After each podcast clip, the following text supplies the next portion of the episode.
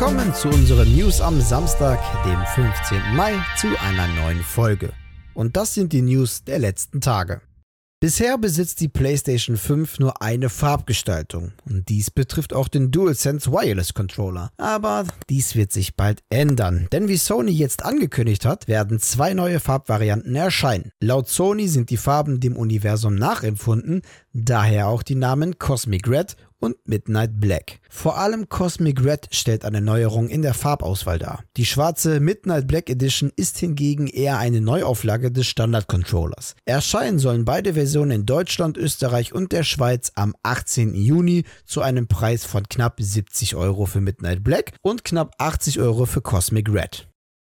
Erst im März hatten wir noch über Übernahmen der THQ Nordic Muttergesellschaft Embracer berichtet. Nun hat der schwedische Konzern über Tochtergesellschaften vier Games-Unternehmen übernommen und dazu noch eine Firma in Bosnien-Herzegowina gegründet. Zwei der Studios, die nun unter der Embracer-Flagge laufen, sind in Deutschland angesiedelt. Durch THQ Nordic wurde Kaiko aus Frankfurt am Main und durch Handy Games wurde Massive Mini-Team aus Pulheim in der Nähe von Köln übernommen. Die weiteren Zukäufe sind das belgische Appeal Appeal Studio durch THQ Nordic und das schwedische Framebreak Studio durch Amplifier Game Invest. Der direkte Kaufpreis für alle vier Studios beträgt knapp 7 Millionen Euro. Über weitere Optionen können zusätzlich noch 5,25 Millionen Euro hinzukommen. Neben den Übernahmen wurde ein Studio in Sarajevo gegründet. Das Studio Gate 21 wird THQ Nordic bei der Animation von 3D-Charakteren unterstützen. Mittlerweile beherbergt die Embracer Group 68 Studios in über 40 Ländern und ein Ende der Übernahmen ist noch gar nicht in Sicht.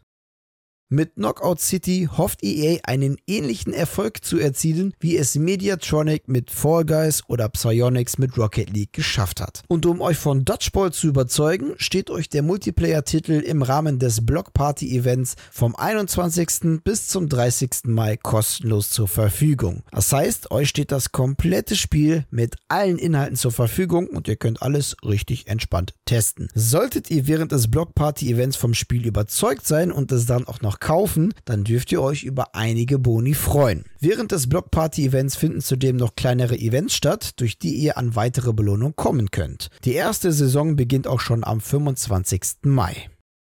Activision Blizzard macht es mit Call of Duty Warzone vor. Die bestehende Marke erhielt ein Free-to-Play-Spiel, das extrem gut ankommt. Zudem erscheinen weiterhin reguläre Teile der Shooter-Reihe. Und in diese Richtung möchte auch Ubisoft in Zukunft gehen. Dies erklärte nämlich Ubisoft Chief Financial Officer Frederic Dujoux in einer Investorenkonferenz. Jedoch will Ubisoft die regulären, also die sogenannten AAA-Spiele, nicht vernachlässigen. Diese sollen nämlich auch nach wie vor erscheinen. Nur werden hochwertige Free-to-Play-Titel das Portfolio ergänzen. The Division Heartland wird somit wohl das erste Free-to-Play-Spiel sein, das nach der neuen Strategie erscheinen wird. Wie jetzt EA COO und CFO Black Jorgensen in einem Investorencall bestätigte, wird Battlefield auch für die Last-Gen-Konsolen PS4 und Xbox One erscheinen. Bei den meisten Teasern war ja bisher immer nur von PC, PS5 und Xbox Series die Rede. Dies frustrierte verständlicherweise sehr viele Fans, da die neuen Konsolen dann doch eher Mangelware sind. Wie genau sich Current und Last-Gen-Versionen von Battlefield 6 unterscheiden, steht noch nicht genau fest. Der Shooter soll auf PS PS5 und Xbox Series jedenfalls etwas Besonderes und Spektakuläres sein. Laut einiger Versprechungen sogar die Power der aktuellen Konsolengeneration voll ausschöpfen. Denkbar wäre, dass auf PS4 und Xbox One die Grafik leiden wird. Der Launch des nächsten Battlefields ist für den Zeitraum zwischen dem 1. Oktober und dem 31. Dezember angesetzt. Es kommt ein neues Die Sims 4 Set. Mit Die Sims 4 Innenhof Oase Set erhalten wir die Möglichkeit, Wohnbereiche mit traditionell marokkanischen inspirierten Design, lebendige Farben und komplexen Fliesenmustern zu gestalten. Zu den Objekten gehören Brunnen, Möbel, Stoffe und tropische Pflanzen, zudem aber auch Bauobjekte wie Säulen, Torbögen und Gitterfenster aus Holz. Alles, wie der Name schon sagt, für den Innenhof. Das Die Sims 4 Innenhof Oase Set ist ab dem 18. Mai um 19 Uhr auf PC und Mac über Origin und Steam und PlayStation 4 und Xbox One erhältlich.